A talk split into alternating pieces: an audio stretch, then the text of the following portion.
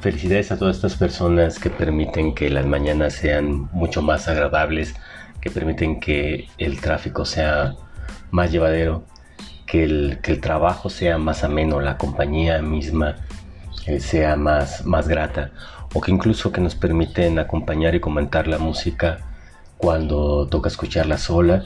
Todas estas personas que se dedican a la locución, eh, felicidades en su día, que sea para un buen rato más la radio, que sea para un buen rato más el oficio. Siempre será grato escuchar a alguien del otro lado de las bocinas. Enhorabuena para ellos.